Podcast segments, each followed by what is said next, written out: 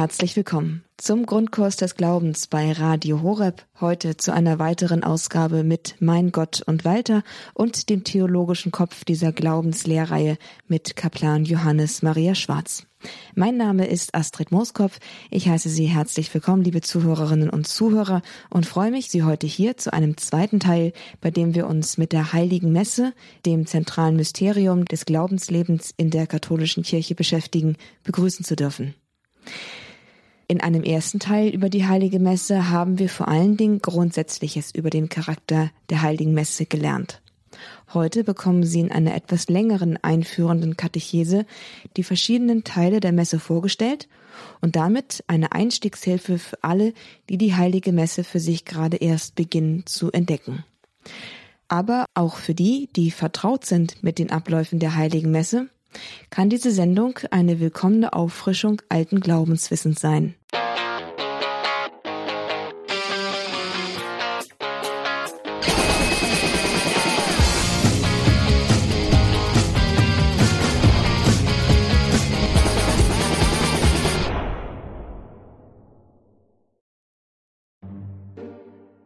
Das ist Walter. Walter starrt auf seine Schnürsenkel, denn ihm ist langweilig. Walter kennt seine Schnürsenkel sehr gut, denn er starrt sie auch immer an, wenn er in der Kirche sitzt. Wenn man die heilige Messe nicht versteht, dann wird die Stunde Gottesdienst am Sonntag zur Qual. Die letzte Episode hat schon einmal versucht, die Grundlagen der Messe zu erklären. Die Messe ist das zentrale Geschehen unseres geistigen Lebens. Solange wir noch fragen, muss ich am Sonntag in die Kirche, dann haben wir nicht wirklich verstanden, um was es geht. Jede Messe beginnt mit einer guten Vorbereitung. Erstens. Der Eingang vieler Kirchen führt hinauf über Stufen. Und man kann dieses Hinaufsteigen zur Kirche auch in einem geistigen Sinn verstehen. Es ist ein Hinaufsteigen zu Gott, ein Zurücklassen der irdischen Betriebsamkeit. Und gerade weil es ein bisschen dauert, bis man abgeschaltet hat, bis man Ruhe findet und Gedanken fassen kann, empfiehlt es sich, ein paar Minuten vor der Heiligen Messe schon das Gotteshaus zu betreten. Also rechtzeitig zu kommen ermöglicht mir, mich besser dann einzulassen auf das Geschehen. Das Zweite, wenn ich die Heilige Messe in voller Weise mitfeiern möchte und mich darin Gott zuwenden, dann muss ich den Streit mit meinen Mitmenschen und all die anderen Hindernisse aus dem Weg räumen. Wenn die Kommunion eine Vereinigung mit Gott ist, dann muss das Herz entsprechend vorbereitet sein. Wenn ich im Widerspruch zu meinen Mitmenschen oder zu den Geboten lebe, dann muss ich vorher Ordnung schaffen. Vielerorts besteht aus diesem Grund am Samstag oder am Sonntag vor der Messe die Gelegenheit zur Beichte. Drittens. Christus kommt in der heiligen Kommunion unter der Gestalt von Nahrung zu uns. Daher gibt es seit alters her ein Gebot der Nüchternheit. Das bedeutet, dass man eine Stunde vor dem Empfang der heiligen Kommunion keine anderen Speisen zu sich nehmen soll. Davon ausgenommen sind Wasser und Medikamente, und dieses Gebot gilt ganz grundsätzlich nicht für alte und kranke Menschen. Der Sinn dieser uralten Regelung, die früher auch noch einen viel längeren Zeitraum umfasste, ist die Ehrfurcht vor der Eucharistie zu wahren, die eben nicht wie andere Speisen ist, die man mal zwischendurch einnimmt. Und das ist letztlich der Grund, warum es auch bei einer sehr spannenden Predigt kein Popcorn gibt. Auf diese Weise, mit diesen drei Punkten vorbereitet, kann die heilige Messe beginnen. In einer feierlichen Prozession ziehen der Priester und die Ministranten ein. Mit allen Gläubigen richten sie sich aus auf Gott und grüßen ihn. Es ist das Bild des pilgernden Gottesvolkes. Wir sind als Menschen unterwegs und gehen einem Ziel entgegen. Alte Barockkirchen lassen dies oft sehr deutlich werden. Der Hochaltar gleicht einem Tor mit mächtigen Säulen, das in der Mitte aufgerissen ist und den Blick auf den Himmel freigibt. Gott oder seine Heiligen kommen in Bild und Figuren den Menschen entgegen. Der Altar ist der Ort, wo sich Himmel und Erde begegnen. Es ist der Ort, woher die Kraft kommt, den Weg als Pilger zu vollenden. Dieser Gedanke ist der eigentliche Grund, warum der Priester am klassischen Hochaltar dem Volk scheinbar den Rücken zukehrt. Es geht dabei gar nicht um den Rücken des Priesters, der in der Regel auch nicht viel schöner ist als andere Rücken, sondern es geht um eine gemeinsame Ausrichtung des ganzen Gottesvolkes. Und dazu gehört auch der Priester. Auch er ist Teil des pilgernden Gottesvolkes. Er geht dem Volk voran, aber er geht in und mit der ganzen Gemeinde. Die Wichtigkeit der Ausrichtung auf Christus hat in der Architektur dazu geführt, dass man Kirchen je nach baulicher Möglichkeit über Jahrhunderte hinweg geostet errichtet hat. Im Osten geht die Sonne auf und in der Sonne erkannte man ein Symbol für Christus als das Licht dieser Welt. Im Einzug vom gemeinsamen Gesang begleitet sind wir nun gerufen, uns auf Gott auszurichten, auf unser Ziel, auf dieses Licht, das unser Leben erhellen kann. Wenn der Priester den Altarraum betritt, beugt er das Knie vor dem Tabernakel und küsst den Altar. Der Hauptaltar ist oft durch Stufen erhoben.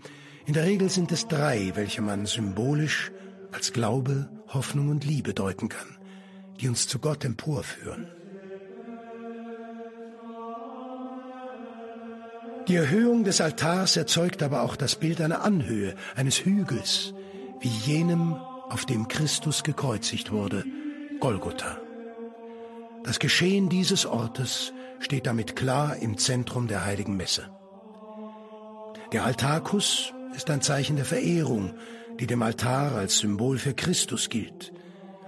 Die Oberseite des Altars ist nicht nur mit Krisam gesalbt, sondern auch mit fünf Kreuzen versehen, die für die fünf Wunden Christi stehen. Darüber hinaus gilt der Kuss auch den Reliquien der Märtyrer, die seit frühester Zeit in oder unter Altären beigesetzt sind. Der Beginn der Messe zeigt uns, dass alles, was wir tun, in Gottes Namen geschehen soll, im Namen des Vaters und des Sohnes und des Heiligen Geistes. Nach dem Kreuzzeichen grüßt der Priester die Gemeinde mit einem uralten biblischen Gruß. Der Herr sei mit euch. Die Geste kommt einer brüderlichen Umarmung gleich. Das Schuldbekenntnis bereitet uns für die würdige Feier der Messe.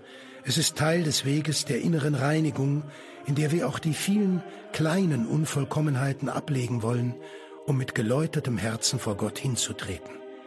Wir bitten um Vergebung und den Beistand der himmlischen Kirche sowie aller versammelten Gläubigen. Der Wunsch nach Reinigung und Heilung beginnt bereits beim Betreten der Kirche, wenn wir im Gedenken an die Taufe das Weihwasser nehmen. Wenn wir dann im Schuldbekenntnis uns an die Brust schlagen, soll dieser biblische Gestus uns innerlich erschüttern und gleichsam unser Herz wachrütteln, damit wir fortan auf Gottes Stimme hören. Das Kyrie ist ein uralter Bestandteil der Messe und hat die ursprünglich griechische Sprache der Feier bewahrt. Es ist an den dreifaltigen Gott gerichtet und wendet sich der Reihe nach an Gott Vater, Gott Sohn und Gott Heiligem Geist. Das drängliche Rufen um Gottes Erbarmen erinnert uns an die Blinden bei Jericho. Kyrie, Jos David, eleisonimas. Herr Sohn Davids, erbarme dich unser. So möge Gott mit dem Kyrie auch die Blindheit unserer Herzen heilen. An Sonntagen und hohen Festen wird nach dem Kyrie das Gloria eingefügt. Es beginnt mit dem Lobpreis der Engelschar zur Geburt des Erlösers in Bethlehem. Das Gloria erinnert auf eine Weise an die Triumphzüge, mit welchen in der Antike ein siegreicher Herrscher empfangen wurde. Wenn die Schlacht geschlagen war und der Feldherr triumphierend zurückkehrte in seine Heimatstadt, dann sammelten sich alle Menschen in den Straßen und man rief ihm Ehrentitel zu. Auch Christus hat eine Schlacht geschlagen, ohne Waffen. Er ist der Sieger über Sünde und Tod. Und wir Gläubige rufen ihm Gloria, unserem siegreichen Gott, zu. Das stets wechselnde Tagesgebet ist gleichsam eine kurze Zusammenfassung der Anliegen, welche in der Messe vor Gott gebracht werden. Die Erhebung der Hände des Priesters ist Ausdruck der Innigkeit des menschlichen Flehens. Es folgen Schriftlesungen. Mit diesen beginnt der Abschnitt der Erleuchtung, wie wir ihn in der Einleitung zum Messablauf genannt haben. Die biblischen Texte geben Impulse und Nahrung zur Betrachtung des Wirkens und Wesens Gottes. Dabei sind die Lesungen aber nicht nur einfach Belehrungen. Die Verkündigung der Taten des Herrn ist selbst Teil des Lobes und der Verherrlichung Gottes. Als Höhepunkt dieses Abschnittes wird aus den Evangelien gelesen. Der Begriff Evangelium kommt aus dem Griechischen und bedeutet so viel wie Frohbotschaft oder gute Nachricht. Die Evangelien sind jene Texte, welche das Leben und Wirken Jesu verkünden. Weil für den Christen die Menschwerdung Gottes in Jesus den Höhepunkt der göttlichen Offenbarung darstellt, wird das Lesen des Evangeliums meist mit besonderen Zeichen wie Kerzen oder Weihrauch oder einem Kuss hervorgehoben. Auch das begleitende Halleluja, das uralte hebräische Wort für Preiset den Herrn, verleiht außerhalb der Fastenzeit einen festlichen Rahmen. In der alten Liturgie, die man heute außerordentliche Form nennt, wird das Evangelium zusätzlich nach Norden gewandt verlesen. Diese Himmelsrichtung wird in unseren Breiten am wenigsten vom Licht der Sonne berührt.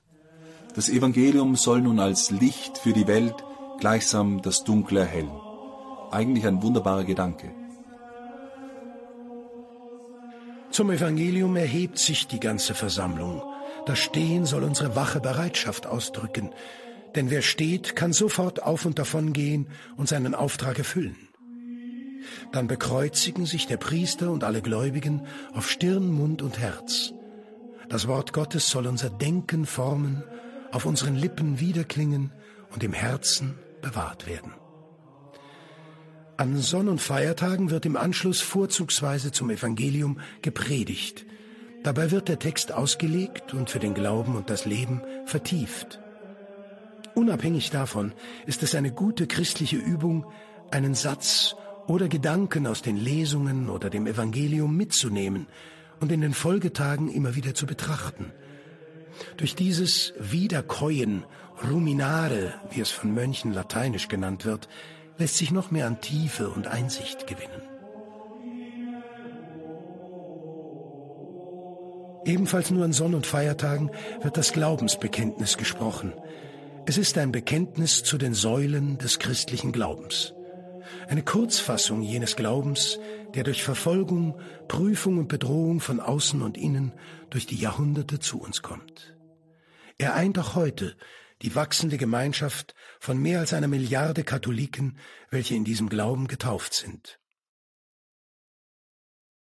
In den Fürbitten wendet sich die Versammlung mit ihren Nöten an Gott. Doch weiß dieser nicht schon längst, was wir Menschen brauchen? Er tut es, und dennoch hat selbst Christus uns im Vater unser ein Bittgebet hinterlassen.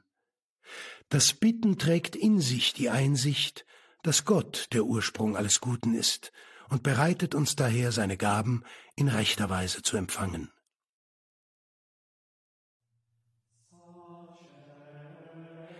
Mit dem Offertorium beginnt der dritte Teil der heiligen Messe. Nach Reinigung und Erleuchtung begeben wir uns auf den Weg der mystischen Vereinigung mit Gott. Es werden jene Gaben bereitet, welche Christus beim letzten Abendmahl dafür eingesetzt hat und die dann nach der Wandlung als sein wahrhafter Leib und wahrhaftes Blut in ihrer Trennung seinen Opfertod am Kreuz bezeichnen und vergegenwärtigen. In der Gabenbereitung ergeht an alle Gläubigen die Einladung, ihr eigenes Leben mit dem Opfer Christi zu verbinden, hineinzulegen auf diese Schale, in diesen Kelch. Wie die Gaben gewandelt werden, so soll auch unser Leben sich in Christus wandeln. Dieser Gedanke ist auch in der Beifügung des Wassers zum Wein lebendig. Unser Leben und Tun ist wie ein Wassertropfen im Vergleich zur Erhabenheit des Opfers Christi. Und doch mit dem Opfer Christi vereint, ist auch unser armseliges Mühen und Handeln dem himmlischen Vater wohlgefällig. Nach dem Offertorium, wie man die Gabenbereitung auch nennt, tritt man ein in den heiligsten Teil der Feier. Der Priester leitet über zum Hochgebet und beginnt den Einleitungsdialog der Präfation Der Herr sei mit euch, erhebet die Herzen. Vor mehr als 1600 Jahren erklärt Kyrill von Jerusalem diese Worte keiner sei derart anwesend, dass er zwar mit dem Munde sage, wir haben das Herz zum Herrn erhoben, in seinen Gedanken aber den Geist bei den Sorgen dieses Lebens habe. An Gott muss man zwar alle Zeit denken, wenn aber dies wegen der menschlichen Schwachheit unmöglich ist, so muss man es sich doch ganz besonders bei der Opferfeier eifrig angelegen sein lassen. Darauf beginnt der Priester die Präfation zum dankenden Gedenken an die Taten Gottes. Sie wird feierlich gesungen oder gesprochen und mündet im Sanctus, im dreimal heilig. Der erste Teil des Sanctus ist ein Echo der Vision des Propheten Jesaja. Im Todesjahr des Königs Usia sah ich den Herrn. Er saß auf einem hohen und erhabenen Throne, seines Gewandes Schleppen füllten den Tempel. Über ihm schwebten Seraphim, sechs Flügel hatte ein jeder, mit zweien verhüllte er sein Angesicht, mit zweien bedeckte er seine Füße, und mit zweien flog er. Einer rief dem anderen zu und sprach, Heilig, heilig, heilig ist der Herr der Heerscharen, die Fülle der ganzen Erde ist seine Herrlichkeit. Der zweite Teil des Sanctus hingegen greift den Einzug Jesu nach Jerusalem als Thema auf. Hosanna in der Höhe, hochgelobt sei er, der kommt im Namen des Herrn, Hosanna in der Höhe. Es ist nicht bloß ein Gedenken an den damaligen Palmsonntag, sondern ein Hosianna-Ruf auf das Kommen Christi nur wenige Augenblicke später im Hochgebet in der Wandlung. Diese Parallele verdeutlicht auch den Opfercharakter der Messe. Christus ist damals unter diesen Rufen eingezogen nach Jerusalem, um dort für uns sein Leben hinzugeben. Sein Leiden und Sterben ist damit gegenwärtig gesetzt, schon hier im Sanctus. Auf das Sanctus folgt das Hochgebet. Die versammelten Gläubigen knien. Das Knien ist die biblische Haltung der Anbetung. Wer das Knie beugt, macht sich klein und erkennt die Größe dessen an, vor dem er kniet. In der erneuerten Liturgie seit 1970 gibt es verschiedene Hochgebete, wobei das erste, der römische Kanon, die längste ungebrochene Tradition im Westen hat. Es ist ein wirklich wunderbares Gebet. Es ist, als würde neben der kostbaren Gestaltung der Kirche und der Gerätschaften ein kostbarer Schatz an Worten zur Verherrlichung Gottes dargebracht. Eine ganze wunderbare Symmetrie durchdringt den Text. Das erste Element spiegelt sich im letzten, das zweite im vorletzten und so weiter. Im exakten Zentrum des römischen Kanons steht die doppelte Wandlung. Sie ist der Höhepunkt der Liturgie, das Herz der Messe. Wenn durch die Worte Jesu, das ist mein Leib und das ist mein Blut, die Gaben gewandelt werden, vollzieht sich ein einzigartiges Wunder. Christus wird wahrhaft gegenwärtig. Während die äußere Erscheinung und alle durch die Sinne wahrnehmbaren Eigenschaften jene vom Brot und Wein bleiben, wandeln sich die Gaben ihrem Wesen, ihrer Substanz nach in Christus selbst. Nicht nach der Art eines physischen Körpers, erklärt der heilige Thomas von Aquin, da sonst eine Brechung Christus teilen würde oder ein größerer Teil mehr Christus enthielte. Aber dennoch ist Jesu Dasein wirklich und wahrhaft und ganz in jedem Teil der Hostie, in jedem Tropfen des konsekrierten Weins. Die Theologen sprechen von Transsubstantiation, die Heiligen von einem unaussprechlichen Geheimnis. So meinte Pater Pio, eher könnte die Erde ohne Sonne bestehen, als ohne die heilige Eucharistie. Und Mutter Teresa sprach, wenn du das Kreuz betrachtest, verstehst du, wie sehr Jesus dich geliebt hat. Wenn du die heilige Hostie betrachtest, verstehst du, wie sehr er dich liebt.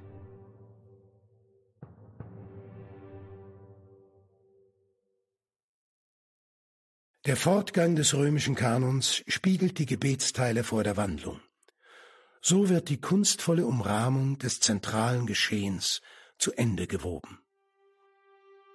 Hier findet sich eine wunderschöne Bitte um die Annahme des Opfers. Es werden einige Gaben des alten Bundes in Erinnerung gerufen, welche dieses Opfer von Christus vorausgebildet haben. So spricht der Text hier von Abel, dem Gerechten, der sein gottgefälliges Opfer in seinem eigenen schuldlos vergossenen Blut vollendet hat und damit zu einem Bild für Christus wird. Auch Abraham wird genannt. Isaac, sein einziger geliebter Sohn, hat das Holz für sein Opfer auf den Berg Moria getragen, so wie Christus im neuen Bund als der eingeborene Gottessohn das Holz des Kreuzes für sein Opfer zur Schädelhöhe hinaufträgt. Und drittens findet das Opfer des rätselhaften Priesterkönigs Melchisedek Erwähnung. Rätselhaft, weil der Bibeltext hier entgegen aller Gewohnheit dem Namen des Melchisedek keine Abstammung beifügt, wie Sohn des oder etwas ähnliches. Melchisedek taucht auf und er taucht wieder unter. Er ist der König der Stadt Salem. Salem bedeutet Friede. In der christlichen Interpretationsgeschichte, welche schon im Hebräerbrief attestiert ist, wird Melchisedek, der König von Salem, der Friedenskönig ohne Ursprung, als Symbol für Christus gedeutet. Auch seiner Opfergaben von Brot und Wein wegen, welche Christus beim Abendmahl als Gestalten einsetzen wird. Im Lamm des Abel, im Sohn des Abraham und in Brot und Wein von Melchisedek sehen wir also Vorausbildungen, die nun im Opfer Christi ihre Erfüllung haben. Am Ende des Hochgebets steht ein abschließender Lobpreis, der alles zusammenfasst und auf den Punkt bringt. Durch Christus, mit Christus und in Christus erweisen wir Gott die höchste Ehre.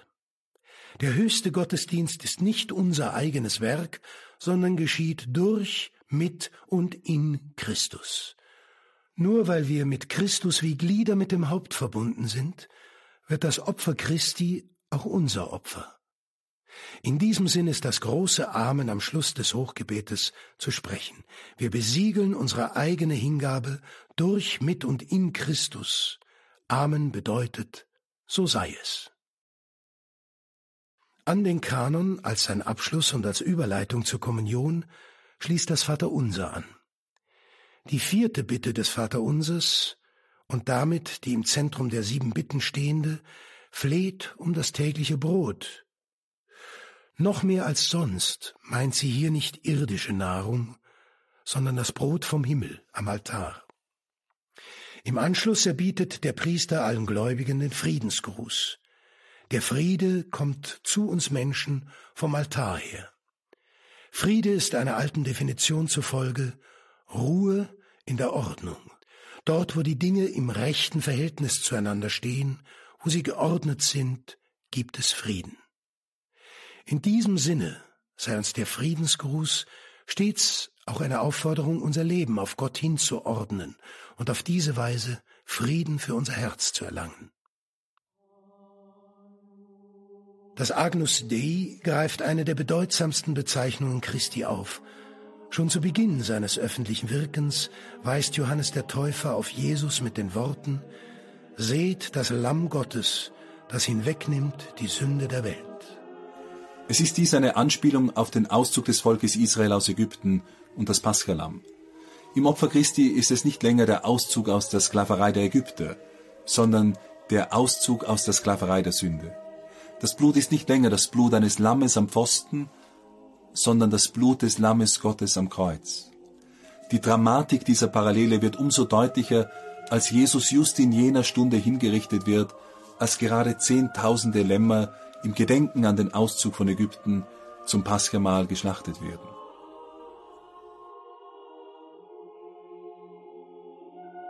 Der Priester bricht die Hostie, ein kleiner Teil wird in den Kelch gegeben. In der Zusammenführung der getrennten Gestalten von Leib und Blut Christi wird symbolisch die Auferstehung dargestellt. Dass Christus seine eucharistische Gegenwart gerade unter den Gestalten von Speise gestiftet hat, ein Geschenk und keine absolute Notwendigkeit, deutet an, dass er für die Seele ist, was Nahrung ist für den Leib. So wie die irdische Speise Leben, Wachstum und Kraft schenkt, gibt Christus in der Eucharistie ein übernatürliches Leben, ein Wachstum in der Gnade und Kraft zum Guten. Das Wort Kommunion bedeutet Vereinigung. Und hier gibt es einen wichtigen Unterschied zu herkömmlichen Speisen. Während irdische Nahrung ein Teil von uns wird, werden wir durch die Eucharistie mehr und mehr Teil Christi, immer enger mit ihm als Haupt verbunden. Diese Einsicht hilft uns auch zu verstehen, warum die Messfeier ein echter Gottesdienst sein muss um wahrhaft Menschendienst zu werden. Eine wirklich tiefe Einheit gewinnt man nicht durch Schunkeln oder Händeschütteln oder irgendwelche anderen Aktivitäten quer über die Kirchbank. Vielmehr, je enger sich jeder mit Christus verbindet, umso mehr ist man dann auch untereinander verbunden. Über Gott gewinnt man für seinen Nächsten, auch für seinen Banknachbarn, einen ganz neuen, gereinigten Blick. Da die Kommunion die Einheit mit Gott zum Ausdruck bringt, ist es unabdingbar, dass man sich auf diesen Moment vorbereitet. Zwischen Gott und einem selbst soll keine schwere Sünde stehen. Schon Paulus mahnt die Gemeinde in Korinth, wer also unwürdig vom Brot isst und aus dem Kelch des Herrn trinkt, macht sich schuldig am Leib und Blut des Herrn. Wer in rechter Weise die Kommunion empfängt, nimmt Christus in sein Herz auf. Er vermehrt in uns die Gnaden und entflammt unser Herz für Gott. Besonders fruchtbar kann dieses Geschenk für uns werden, wenn wir neben der Vorbereitung auch eine Danksagung üben. Wir dürfen Christus, der in unsere Seele gekommen ist, anbeten, mit ihm Zwiesprache halten, auf seine Regungen in unserem Herzen hören. Diese Haltung des Dankes wird in das Schlussgebet aufgenommen. Der Segen und der anschließende Entlassungsruf sind Programm. Ite missa est. Gehet hin, ihr seid gesendet. Es ist der Auftrag Christi aus dem Matthäusevangelium. Ihr seid das Licht der Welt. Es kann eine Stadt nicht verborgen bleiben, die droben liegt auf dem Berge. Auch zündet man nicht eine Lampe an und stellt sie unter den Scheffel, sondern auf den Leuchter, damit sie allen leuchte, die im Hause sind. So leuchte euer Licht vor den Menschen, damit sie eure guten Werke sehen und euren Vater preisen, der im Himmel ist. Damit schließen wir unsere Betrachtungen zur heiligen Messe. Mehr ließe sich freilich noch vertiefen, aber ein Anfang ist wenigstens einmal gemacht. Für den, der gerade erst die Messe zu entdecken beginnt, bildet die Dreiteilung eine wertvolle Stütze. Zu Beginn der Messe sich von Sünden und Fehlern abkehren. Dann in Lesungen und Predigt einen Gedanken mitnehmen, den man auch unter der Woche immer mehr vertiefen kann. Und schließlich im dritten Teil sich mit dem Opfer Christi verbinden und eine immer größere Einheit mit Gott gewinnen. In jedem Fall ist die eine Stunde Gottesdienst am Sonntag sehr gut investierte Zeit. Eine Stunde, in der die Sorgen des Alltags zurückgelassen werden, eine Stunde, in der sich nicht alles um einen selbst dreht. Eine Stunde, in der Gott uns umgestalten kann. Was passiert denn, wenn wir uns eine Stunde in die Sonne setzen? Wir bekommen Farbe, wir werden braun oder ich werde vor allem rot. Aber man bekommt Farbe. Wer sich in das Licht Gottes setzt, in die Gegenwart, die er selbst beim letzten Abendmahl gestiftet hat, der wird gewandelt, Stück um Stück. Nur offen muss man dafür sein.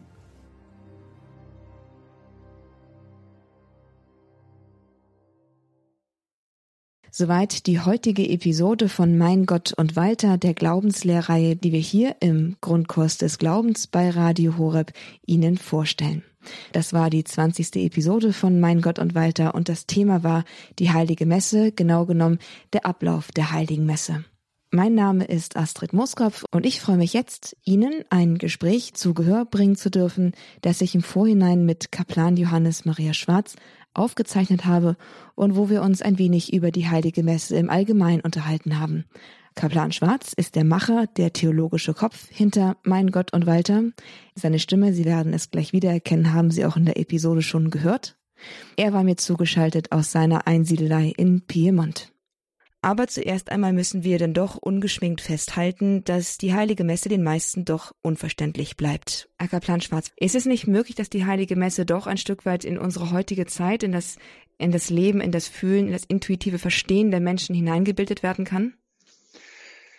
Ähm, das ist eine, eine, sehr gute Frage. Ich habe grundsätzlich, um das vorauszuschicken, ich habe es ja in der Episode auch anklingen lassen, dass äh, ich habe Verständnis, dass Leute Mühe haben mit der Messe. Und, und gerade auch Leute, die regelmäßig in die Messe gehen, aber nicht verstehen, um was es geht, weil, weil das für sie alles irgendwie ein bisschen fremd ist. Ja, okay, der, nicht vielleicht das Singen oder so. Oder wenn, wenn ein Priester gut predigt, dann sagen die Leute, ja, das ist eine gute Messe, weil der hat gut gepredigt. Ähm, aber das, was so wirklich bei der Messe geschieht, das verstehen heute viele Leute nicht. Und ich glaube aber, dass das nicht wirklich ein Problem ist der Aktualität oder einer Anpassung einer notwendigen der Heiligen Messe, sondern es ist wirklich ein, ein viel größeres Problem, nämlich dass wir nicht in einer Messkrise sind, sondern wir sind in einer Glaubenskrise. Die Messkrise ist vielleicht nur eine Konsequenz der Glaubenskrise. Aber es ist wirklich so, dass die Leute die Grundlagen des Glaubens nicht mehr verstehen, weil Katechese, weil das Vermitteln dieses Glaubens über Jahrzehnte so weit abgeflacht ist, dass die Leute einfach wirklich nicht mehr verstehen, um was es geht. Und das ist eigentlich das Problem, das wir haben. Also es gibt dieses Prinzip lex orandi, lex credendi, nicht? Das ist Latein und bedeutet, das Gesetz des Betens ist das Gesetz des Glaubens und das kann man umdrehen und das Gesetz des Glaubens ist das Gesetz des Betens. Es gibt eine Wechselwirkung zwischen dem, was wir glauben und wie wir beten. Und das, unser Beten ist etwas, was uns den Glauben vertieft, also das Gebet, das wir empfangen haben. Christus nicht hat seinen Jüngern das Vaterunser beigebracht, Herr, lehre uns beten. Und in diesem Vaterunser verstehen wir unseren Glauben an diesen Vater besser, an, an dem, von dem alles kommt. Das heißt, ein Gebet ist immer etwas, was tiefer in den Glauben hineinführt und gleichzeitig ist natürlich auch der Glaube etwas, was unser Beten prägt. Und die Heilige Messe ist deswegen so, ich sage jetzt einmal, etwas, wo wir zuerst einmal einfach schauen müssen, was wir überhaupt haben, weil Glaube und Gebet zu eng miteinander verwoben sind. Man kann die Messe nicht ändern, ohne nicht auch immer das Risiko, vor einem Risiko zu stehen, dass das Auswirkungen auf den Glauben hat. Und das ist etwas, was wir uns auch ganz, ich glaube, nüchtern fragen müssen, auch bei den Änderungen, die verschiedene Leute versuchen zu unternehmen oder auch Änderungen, die es in jeder Zeit in der Kirche gegeben hat. Gibt es Änderungen, die sind hilfreich oder nicht? Es gab in der Gotik verschiedene Formen, die hinzugewachsen sind, die man beim Konzil von Trient wieder äh, ab, also nicht, ich sage jetzt, ähm, abgeschnitten hat in einem gewissen Sinne, weil man gesagt hat, das, das kommt zwar aus einem Verständnis heraus und das ist schön und gut, aber da müssen wir ein bisschen mit der, mit der, mit der Gartenschere an und müssen ein paar Triebe ab, damit das zur Geltung kommen kann, wie, wie man es auch bei Bäumen macht, die man in Form bringt oder, oder damit sie besser Frucht bringen, sie reinigt, die Weinreben.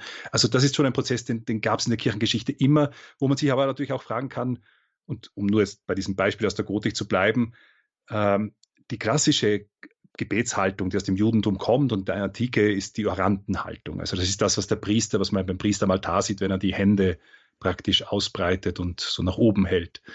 Das ist die klassische Gebetshaltung.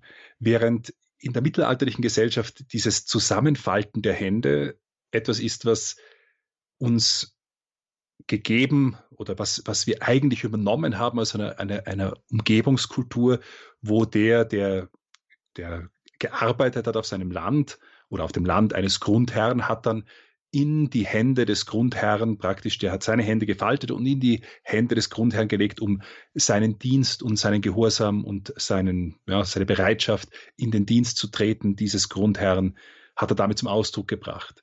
Etwas, was wir bis heute in der Priesterweihe haben, wo der Priester, wenn er kniet vor dem Bischof und seinen Dienst verspricht, die Hände faltet in der alten Liturgie wurden sie sogar gebunden, diese Hände. Also ist sehr schön eigentlich. Auch wieder ein Verweis natürlich auf Petrus und so weiter. Also gibt es viele wunderbare Dinge, die, die hier in Gesten ausgedrückt werden können. Und äh, wo eben der Priester, der neue Priester, seinen Gehorsam in die Hände des Bischofs verspricht. Das ist eine, eine, eine ich sage jetzt mal, eine, eine Haltung des Gebetes, die ist im Mittelalter dazugekommen. Und ähm, jetzt gibt es verschiedene Stellen, wo der Priester am Altar steht und die Hände ausgebreitet hat und dann kommt, gibt er die Hände wieder zusammen. Und da gibt es ein paar dieser Stellen, die, wo eigentlich dieses Zusammenfalten der Hände ist noch ein Überbleibsel von dem, was in der Gotik hinzugewachsen war, weil an dieser Stelle würde dann ein stilles Gebet des Priesters kommen, das man später gekürzt hat und so weiter.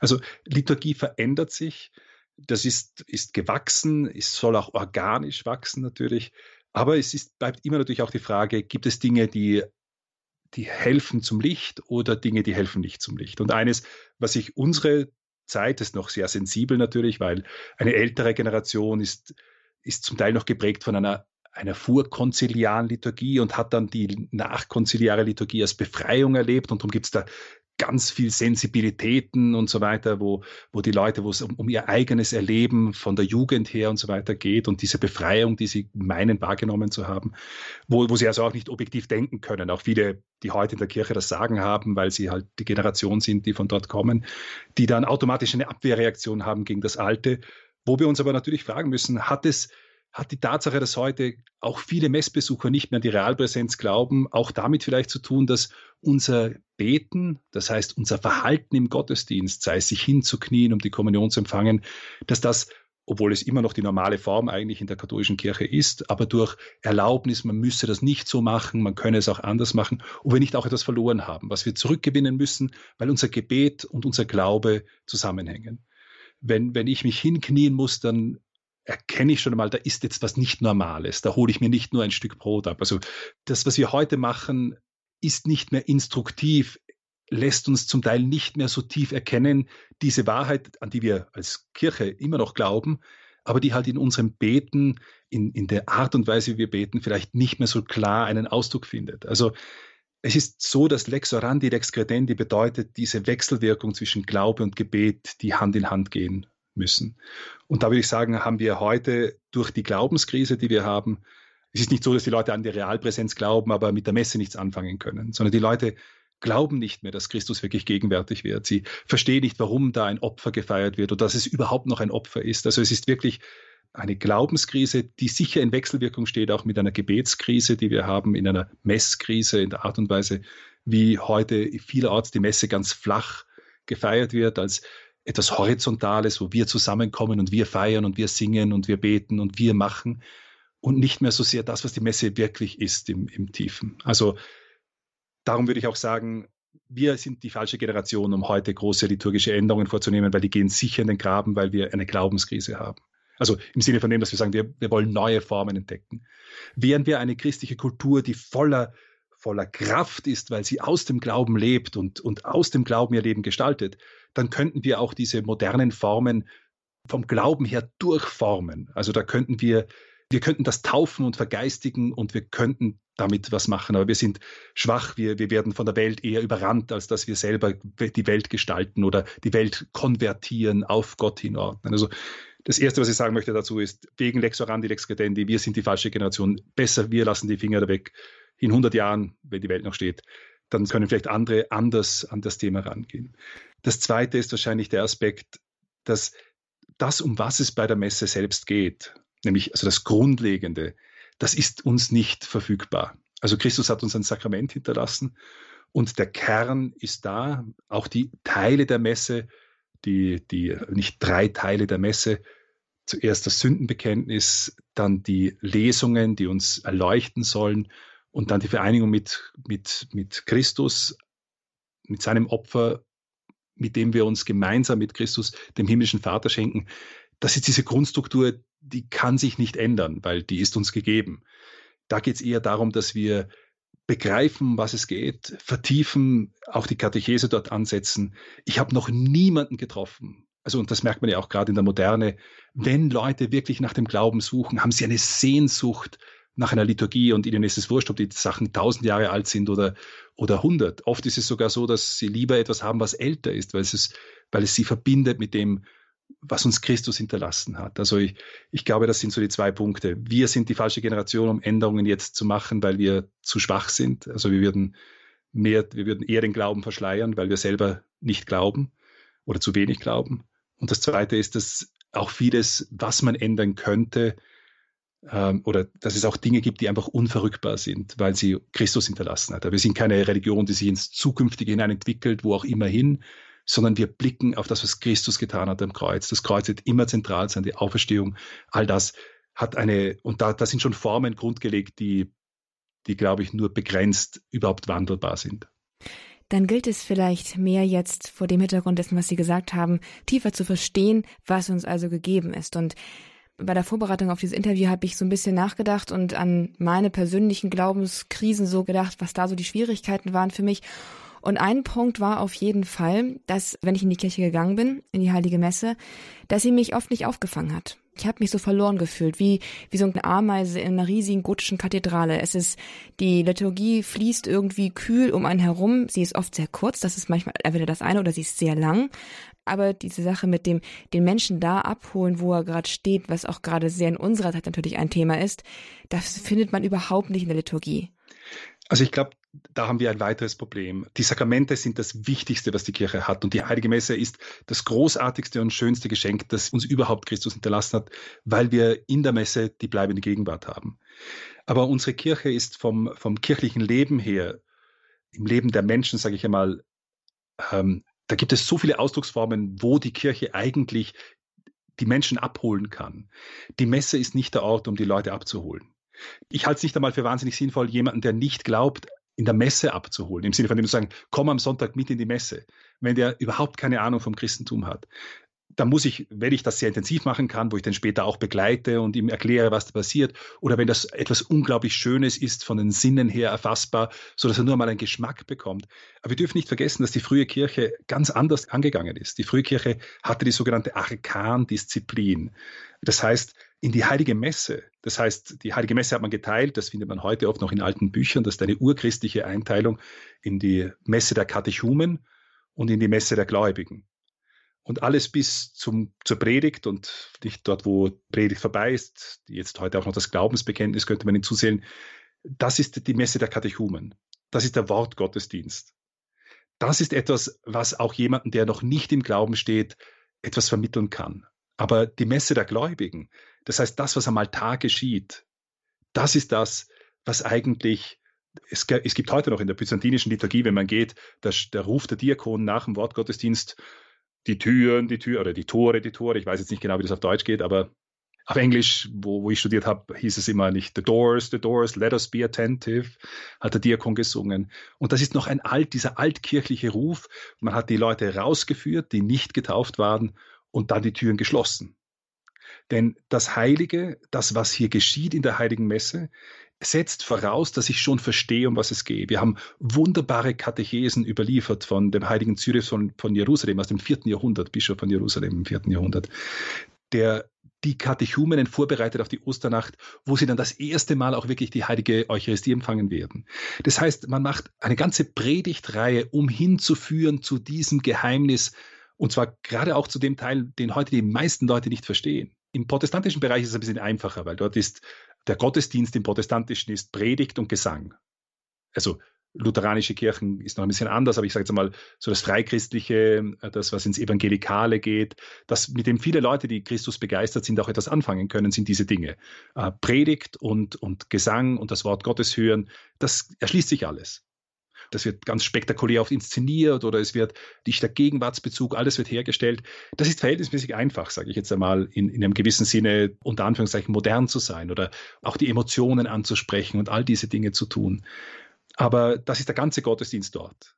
Wir hingegen haben schrittweise etwas, das hinführen soll nicht die ganzen alten Kirchen, die orthodoxen, die orientalen, wir Katholiken, wir haben etwas, wo vom, vom, von der Reinigung des Sündenbekenntnisses zur Erleuchtung der Lesungen geht's hin zum Altar, zum Opfer. Und das muss ich verstehen und ich muss das Opfer verstehen und wie das das Heil an mir bewirkt, damit ich daran etwas haben kann und wo ich auch merke, der Priester muss mich nicht persönlich ansprechen. Ich muss nicht wallende Gefühle haben, sondern ich muss verstehen, was hier geschieht. Hier bin nicht ich der Handelnde, sondern Christus ist der Handelnde in der heiligen Messe. Er schenkt sich dem himmlischen Vater dar. In Brot und Wein, die gewandelt werden, in Leib und Blut wird sein Opfer am Kreuz gegenwärtig. Leib und Blut getrennt voneinander bezeichnen, ja, wie wir gesagt haben, seinen Tod. Das heißt, sein Sterben, wenn, wenn der Leib sein Blut verliert, dann stirbt er. Nicht? Und diese doppelte Wandlung, dieses getrennte, gewandelte, ist sakramental die Vergegenwärtigung seines Todes am Kreuz. Und der Priester vergegenwärtigt den, der opfert. Und so ist eigentlich das, das Handeln in der Heiligen Messe Christus, der sich dem himmlischen Vater schenkt. Er wird gegenwärtig im Priestersakramental, er wird gegenwärtig im Opfer und er schenkt sich dem Vater. Jetzt könnte man sagen, ja gut, das ist ganz nett, aber was machen wir dabei? Schauen wir da einfach zu? Nein, weil wir sind als Kirche sind wir der mystische Leib Christi, wir sind Glieder am Leib Christi. Das heißt, indem wir uns in der Heiligen Messe mit Christus verbinden, unser Lebensopfer mit dem Opfer am Altar verbinden, werden wir hineingenommen in diese Hingabe von Christus an den himmlischen Vater. Und um das geht es. Da geht es jetzt nicht um, wie fühle ich mich dabei oder, oder ich hatte heute einen schweren Tag oder etwas. Das ist das sind alles Gegenstände, die, die auch stattfinden oder die, die mich begleiten dort. Aber das eigentliche Handeln oder das eigentliche Verstehen, um was es geht, das wird davon nicht wirklich beeinflusst. Also ich glaube, das ist wirklich etwas, was wir wiederentdecken müssen, was die Messe selbst betrifft, aber auch, dass unser kirchliches Leben viel weiter gehen muss als nur ein Messbesuch. Wenn ich jemanden gewinnen möchte für den Glauben, dann ist nicht mein Ziel, ihn einzuladen zu einer Messe und ihn dann dort hinzuschicken und zu sagen, und wie war's? Nein, ich muss ihn auf den Glauben vorbereiten, damit er dann hoffentlich später einmal, ich würde sogar wirklich sagen später, auch die Messe verstehen kann. Und das gilt auch für Katholiken, die lange nicht mehr gegangen sind oder so etwas. Die muss man abholen. Ich muss Gebetsformen finden, wo ich ihn ansprechen kann.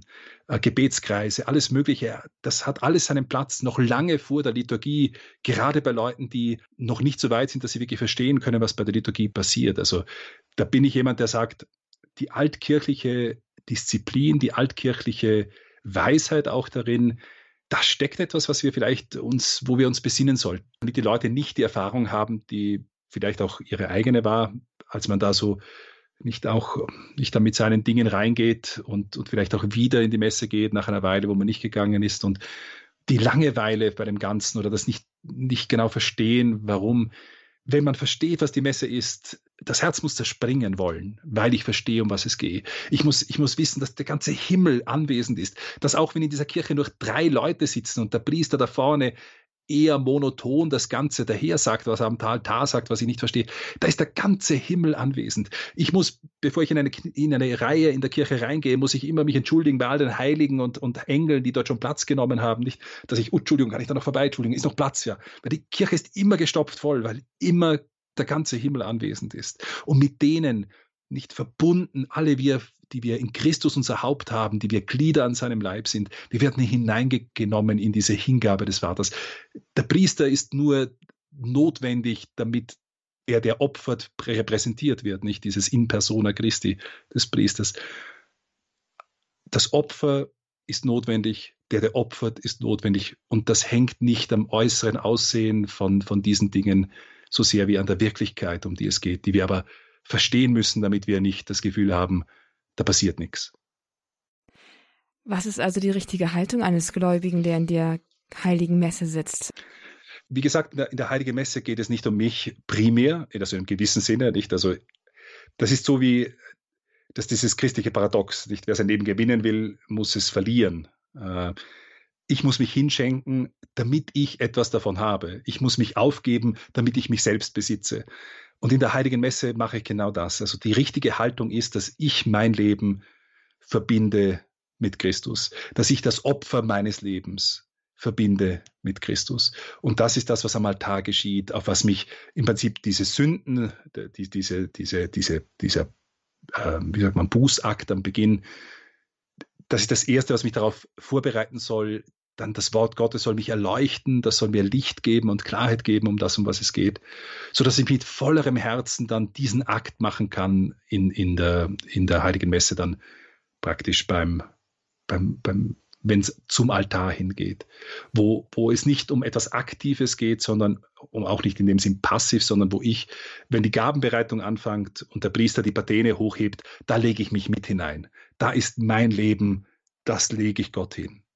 Wenn das Wasser vermengt wird mit dem Wein, da lege ich, da schütte ich mein Herz hinein. Alles, wie ich bin, wo ich stehe vor Gott, das werfe ich dorthin. Ich bitte Gott, mein Lebensopfer anzunehmen, es mit diesen Gaben zu verwandeln, so wie Christus nicht, der sich für uns hingegeben, für uns gestorben ist, zum neuen Leben auferstanden ist. Also diese Verwandlung, die, die erbitte ich vom, vom Herrn, aber die geschieht auch tatsächlich in dem Maße, wie ich mit Christus verbunden bin.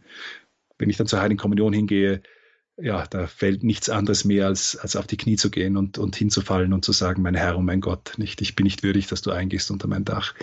Also das ist das, die wichtigsten, das sind die wichtigsten, die wichtigsten Haltungen. Und ich glaube, wir haben eben einerseits diese Verflachung, wo wir nicht mehr verstehen, um was es geht und wo die Predigt das Wichtigste wird, weil das, das ist dem, dem Kopf noch zugänglich. Das ist verständlich. Also ich, ich mache den Leuten verhältnismäßig wenig Vorwurf, aber uns als Kirche, die wir diese Botschaft haben, wir transportieren die nicht. Und das vielleicht auch, weil wir auch in der Liturgie einem Aktionismus hingewandt sind, wo es darum geht, dass jeder etwas tut, weil das Tun aktive Teilnahme, als dieser Begriff vor 100 Jahren in so die kirchliche Sprache einen Eingang gefunden hat, aktive Teilnahme war genau das. Dieses sich verbinden mit Christus, dieses hineingenommen werden in das Opfer des, des, in diese liebende Selbsthingabe des Sohnes an den himmlischen Vater, in die wir hinein mitgenommen werden. Also, das ist die Haltung, die richtige Form des Teilnehmens ist das, wo ich möglichst bewusst genau das mache, mein Leben hingebe. Und wenn ich eine Familienmutter bin, wo vier Kinder gerade gleichzeitig irgendwo herumturnen, die ich versuchen muss einzuholen, dann, dann werde ich nicht immer diesen Akt mit einer unglaublichen Gleichmütigkeit in Stille mich versenken können. Nein, aber ich kann beim Geschehen wissen, ich bin da, Herr, nimm mich hin. Und wenn ich das nur als Stoßgebet immer wieder hineinsage, nicht in diese Liturgie, die gerade vor der, vor mich, vor, vor, vor sich, vor, vor mir sich vollzieht, dann, dann nehme ich teil. Wenn es darum geht, Kontemplation oder Meditation und das Betrachten des Wort Gottes, die Lectio Divina, das hat alles seinen Platz, aber das muss nicht in der Messe sein. Das ist die Messe nicht. Die Messe ist ein Sakrament, eine Vergegenwärtigung des Kreuzesopfers Christi, wo wir uns mit dem, der opfert, verbinden und mit dem, der geopfert wird. Das ist dasselbe, nämlich Christus. Insofern ist die Liturgie auch wohl kaum der geeignete Ort, um sich ins Gebet zu versenken, oder? Ich meine, nun ist die Frage, was ist natürlich Gebet? Aber wenn es so ist, wie Sie es sagen und was Sie uns auch da andeuten an einem Reichtum, an einer liturgischen Reichtum, der da einfach hinter den Riten und Gesten steckt, dann kommt man halt gar nicht so richtig zum Beten, wie Pater Burb in einem Vortrag sagt, weil man total damit überfordert ist, eigentlich in die Tiefen einzutauchen, die in jedem einzelnen Abschnitt verborgen sind. Also ich, ich glaube, ich, ich weiß nicht genau, was Patapur damit auch gemeint hat jetzt in diesem Kontext. Äh, kann er, das kann in verschiedene Richtungen gehen. Nicht? Äh, manchmal haben wir Schwierigkeiten ins Gebet zu finden, weil die Liturgie, die vor uns sich vollzieht in unserer Pfarrei, so stark von Aktionismus geprägt ist, dass, dass es, wie gesagt, in der Horizontalen bleibt. Na, wir, es, ging, wir, es ging um die ja? Vertiefung in die Heilige Messe, insofern, also sie begriffen wird in ihrer Tiefe und dann kommt man nicht mehr zum Beten, weil man vom Kopf her einfach und so beansprucht ist, dem nachzugehen einfach. Allein die ganzen Vollzüge mitzudenken, sich hinein, neu hineinzuversenken, auch immer nicht in seinen eigenen Strom der Gedanken einzutauchen und sich zu verselbstständigen, sondern wirklich immer mitzugehen. Genau, und es gibt einen Grund, warum wir in der Messe immer wieder hören, lasset uns beten. Äh, nicht so wie erhebe die Herzen, schon die alten Kirchenväter haben dazu gesagt. Das soll uns immer wieder, wenn wir mit Gedanken abschweifen, erinnern, wieder auch zukommen. Also es gibt eine der Schwierigkeiten, beim Beten bei der Heiligen Messe ist sicher, dass wir, wie Sie angesprochen haben, auch abschweifen können. Aber es gibt diesen anderen Aspekt, den Sie ansprechen, vielleicht, dass wenn wir die ganze Größe und Tiefe vor uns sich entfaltet, dass wir, wir können dem nicht adäquat entsprechen. Aber ich würde sagen, was ist denn, wenn, das haben Sie auch angesprochen in Ihrer ersten Frage, also in der Fragestellung zu dieser Frage, in der ersten Formulierung, nämlich äh, je nachdem, was Gebet bedeutet. Und wenn wir Gebet ganz grundsätzlich verstehen als die Erhebung der Seele zu Gott, dann muss man sagen, gibt es auch in der heiligen Messe, ist die heilige Messe auch die höchste Form des Gebetes, die wir machen können. Denn wenn wir unsere Seele mit Christus verbinden, Christus, der sich dem himmlischen Vater schenkt, dann wird unser Leben, unsere Seele, unser Sein mit Christus verbunden zum himmlischen Vater hochgehoben. Also eine, eine höhere Erhebung der Seele zu Gott in dem Sinn, gibt es auch gar nicht. Von daher ist auch dieses liturgische Gebet zwar anders wie jetzt vielleicht auch Gebetsformen, die wir selber praktizieren können und praktizieren sollen. Also unser ganzes Leben soll ja ein Gebet werden, ein Gottesdienst werden. Wir werden verschiedene Gebetsformen haben, die wir, die wir brauchen, die die Stille brauchen, wo es nicht darum gehen kann, auch um das, was jetzt hier gemeinschaftlich geschieht, sondern es braucht den, den, Rückzug, um das Leben Jesu zu betrachten, die Lectio Divina. All das hat seinen Platz und ist auch notwendig. Die Liturgie selbst aber ist eben nicht, das Wort Liturgie ist, ist der öffentliche Gottesdienst. Das ist eine Versammlung der Kirche als Kirche. Das hat eine kosmische Dimension, wo die Kirche eintritt in das, was Christus nicht auch im himmlischen Jerusalem, das Christus, der sich, das, das Johannes, die Johannes-Apokalypse beschreibt, dieses Lamm, das geschlachtet ist, das im Zentrum vom himmlischen Jerusalem ist. Dieser ewige Gottesdienst des Sohnes, der sich an den Vater schenkt und alle, die mit dem Sohn verbunden sind, werden hineingenommen in diese Liebesbeziehung Gottes, äh, in diese innertrinitarische Liebesbeziehung, die der dreifaltige Gott wesenshaft selber ist die Liturgie als kirchlicher Akt, die uns Christus gegeben hat, die wir in seinem Gedächtnis machen sollen, hat eine kosmische Dimension, ist also eine besondere Form des Gebetes, wo der ganze Kosmos zusammentritt. Das ist jetzt anders wie diese privaten Gebetsformen, die alle wichtig sind, ohne die wir auch Mühe haben, in der Heiligkeit fortzuschreiten. Die Heilige Messe ist als Liturgie, als öffentlicher Gottesdienst eine Versammlung der gesamten Schöpfung. Ich glaube, die, die Dimension, wo das persönliche Beten im Sinne von dem, was ich auch vielleicht auch für eine Sehnsucht habe. Ich habe Sehnsucht nach Stille und dass ich ein Wort Gottes einfach auch zehn Minuten betrachten kann. Oder da habe ich vielleicht eine besondere Sehnsucht oder vielleicht auch eine besondere Neigung in eine gewisse Richtung. Das darf alles sein. Aber die kosmische, diese Dimension, wo die Kirche alles sammelt und als Leib Christi mit Christus verbunden in das trinitarische Leben hineingenommen wird. Auch wenn ich da nicht persönlich jetzt zu einem Gebets ich sage jetzt einmal, ein Gebetserleben, so psychologisch oder im Herzen irgendwo spürend, da jetzt genau das habe, was ich mir wünsche, so ist eigentlich auch diese Form der Liturgie natürlich Gebet, weil es gar keine bessere Form gibt, um die Seele zu Gott zu erheben. Das geht nicht besser, als wenn ich mich mit Christus verbinde und Christus diesen Akt der Hingabe an den Vater ja sagt Johannes Maria Schwarz, Internetapostel, Apostel 2.0 oder Online-Apostel, wie man es auch immer nennen möchte, auf jeden Fall der theologische Kopf hinter der Glaubenslehrreihe Mein Gott und Walter, die wir hier bei Radio Horeb im Grundkurs des Glaubens zusammen durchgehen.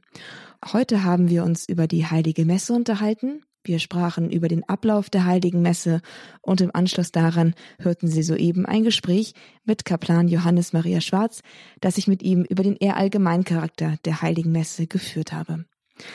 Diese Sendung und auch alle vorangegangenen Sendungen der Glaubenslehrreihe Mein Gott und Walter können Sie bequem nachhören und herunterladen bei uns auf www.horeb.org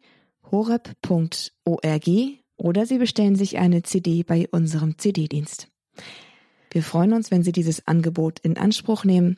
Wir stellen es Ihnen gerne kostenlos zur Verfügung, damit die Evangelisation nicht an Dingen wie dem Geld scheitert. Aber wenn das Geld kein Problem für Sie ist oder Sie vielleicht gerne etwas Gutes tun möchten für Radio Horeb, dann freuen wir uns über eine Spende, über eine Unterstützung von Ihnen. Radio Horeb ist spendenfinanziert. Wir leben weder von der Kirchensteuer noch bekommen wir andere Zuwendungen. Der ganze Radioapparat lebt von Ihren Spenden, von Ihrer Unterstützung. Und insofern sind wir Ihnen auch dankbar, wenn Sie in dieser Hinsicht an uns denken. Haben Sie ganz herzlichen Dank für alle Zuwendungen, die Sie uns bereits haben zukommen lassen und für alle Zuwendungen, die Sie sich jetzt im Herzen vornehmen, uns zu geben. Herzlichen Dank. Ich darf mich damit von Ihnen verabschieden, wünsche Ihnen noch einen gesegneten Tag, einen guten Start ins Wochenende und vor allen Dingen eine gute weitere Fastenzeit. Mein Name ist Astrid Mooskopf. Hier ist Radio Horeb. Leben mit Gott.